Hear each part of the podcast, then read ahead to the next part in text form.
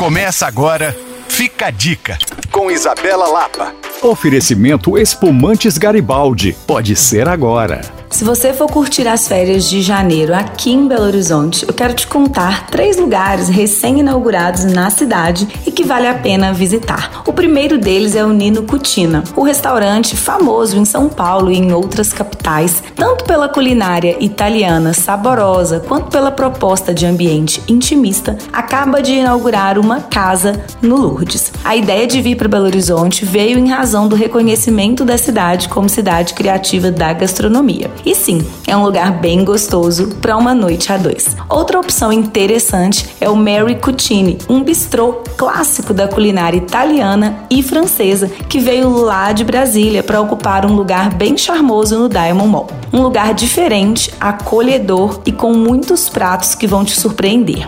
E para fechar, vale a pena você conhecer o Babel. Com uma proposta completamente diferente da proposta dos lugares anteriores, o Babel está no coração do centro, na Praça Raul Soares, com uma vista linda da cidade. Por lá, a proposta são petiscos diversos, cervejas, drinks e muito mais. Tudo visando uma noite descontraída que valoriza sim o nosso hipercentro. É o meu tipo de lugar. Para saber mais sobre a cidade, você pode acessar alvoradafm.com.br podcasts ou me procurar no Coisas de Mineiro. Sou Isabela Lapa para Alvorada FM.